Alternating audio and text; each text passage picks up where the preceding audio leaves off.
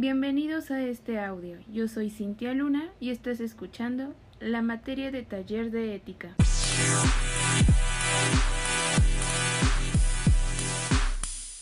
En día de hoy vamos a ver los códigos de ética profesionales. Recordemos que un código de ética es un conjunto de normas cuya finalidad es guiar la conducta y el comportamiento tanto ético como moral de un profesionista. Hablamos que la deontología proporciona los principios y los fundamentos éticos para generar un compromiso y responsabilidad de lo que se hace y cómo se hace. Todo esto dentro de un ambiente profesional. La conciencia moral de un profesionista debe estar encausada principalmente a dos aspectos.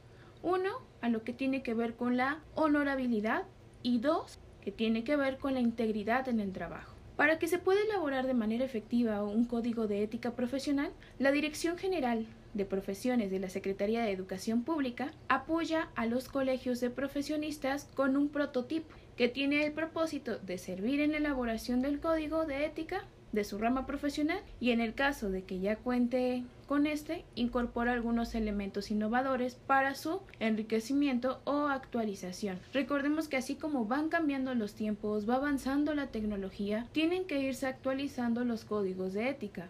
Puede ser que había aspectos que antes no se tenían contemplados debido a que no teníamos la tecnología que manejamos ahora y bueno, ahora deben de ser retomados para poder guiar la conducta de un profesionista. Cabe señalar que en el contenido de este documento del cual estamos haciendo mención se encuentran los elementos básicos para la estructuración de un código de ética, que debe ser enriquecido por conceptos, por elementos inherentes a cada profesión, de modo tal que el presente modelo no deberá de ser tomado textualmente, sino que requerirá ser adaptado a las necesidades de cada organización. Es por ello que en muchas organizaciones o en muchas empresas varía el reglamento de uno a otro. ¿Por qué? Porque todo es de acuerdo a sus necesidades.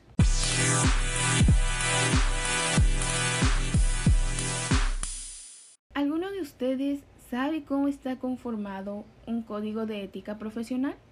Si la respuesta es un sí, vamos a reforzar ese conocimiento. Pero si la respuesta es un no, vamos a adquirir un nuevo aprendizaje. Para ello es necesario que ustedes busquen un documento que se llama Código de Ética Profesional en el cual vienen algunas características de cómo está conformado, qué es lo que estipula cada apartado. Yo les voy a otorgar un panorama para que verifiquen si su investigación ha sido correcta. Empezamos con el capítulo primero. En este habla de las disposiciones generales. Está conformado únicamente por un artículo, en el cual da como un panorama de lo que va a tratar el documento. En el capítulo segundo habla de los deberes del profesionista y está conformado por 12 artículos. En el capítulo tercero se refiere a los deberes para con sus colegas y está conformado por 7 artículos. En el capítulo cuarto habla de los deberes para con sus clientes y está conformado por siete artículos. En el capítulo quinto hace referencia a los deberes para con su profesión y está conformado por seis artículos. En el capítulo sexto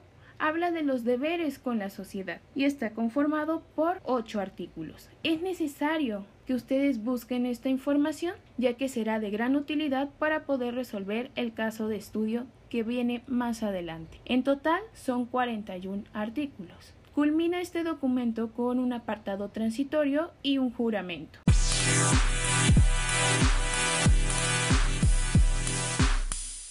El siguiente documento que debe buscar es un ejemplo de código de ética publicado por la Unión Mexicana de Asociaciones de Ingenieros, mismo que se titula como Código de Ética del Ingeniero Mexicano. Está conformado por 10 artículos. Este documento le va a servir para poder resolver el caso de estudio que viene a continuación. El primer artículo menciona que el ingeniero reconoce que, que el mayor mérito es el trabajo, por lo que ejercerá su profesión comprometido con el servicio a la sociedad mexicana, atendiendo el bienestar y progreso de la mayoría. Segundo artículo. El ingeniero debe rechazar los trabajos que tengan como fin atentar contra el interés general. Artículo tercero. Es un deber ineludible del ingeniero sostener el prestigio de la profesión y velar por su cabal ejercicio. Artículo 4. El ingeniero debe procurar el perfeccionamiento constante de sus conocimientos, en particular de su profesión, divulgar su saber, compartir su experiencia, proveer oportunidades para la formación y la capacitación de los trabajadores, brindar reconocimiento, apoyo moral y material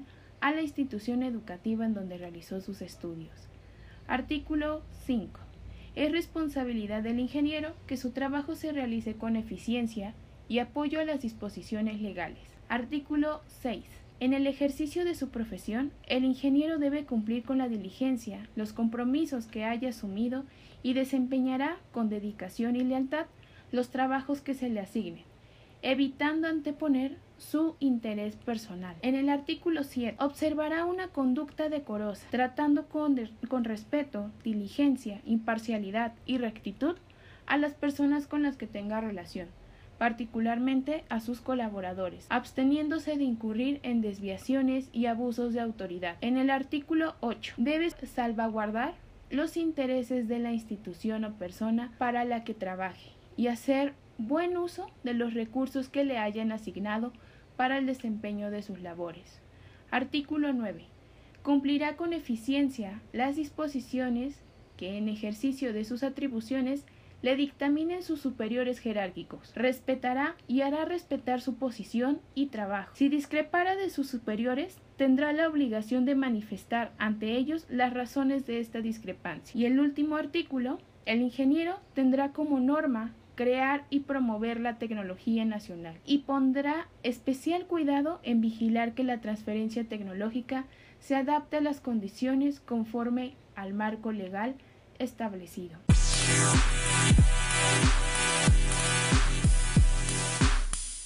Caso de estudio. Consecuencias a nivel de seguridad ante violación de código. Silva contrata al ingeniero Mendoza para que revise la estructura de un edificio que habrá de poner en venta. Según un acuerdo con Silva, Mendoza tratará el informe de manera confidencial. Silva explica a Mendoza que el edificio será vendido sin que se haga ninguna reparación o remodelación. Mendoza establece que la estructura del edificio está en buenas condiciones, pero Silva, de manera confidencial, le comenta a Mendoza que hay ciertas violaciones a los códigos de ingeniería eléctrica y mecánica. Mendoza no es ingeniero eléctrico ni mecánico, pero sabe que dichas violaciones podrían representar un riesgo de accidente, lo que comunica a Silva. En su informe, Mendoza menciona brevemente su conversación con Silva acerca del asunto, pero dichas violaciones no son reportadas a terceros.